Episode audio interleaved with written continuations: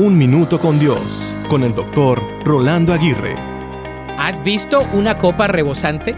Son aquellas copas que están llenas y se derrama el líquido desbordándose por encima de ellas. Usualmente sucede con bebidas que tienen gas, el cual las hace rebosantes.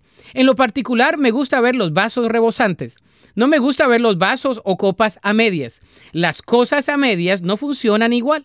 Dios quiere que seamos rebosantes. Él no desea llenarnos a medias, Él desea llenarnos completamente. El ser lleno del Espíritu es ser controlado por Dios en nuestro caminar de la fe.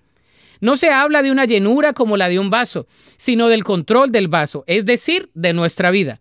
Sin embargo, en una manera más práctica, ¿de qué cosas deseas que Dios llene tu vida? ¿Cuáles son los vacíos que Él puede llenar? ¿Cuáles son las áreas que Él puede suplir? Él desea que estemos llenos, completos y felices.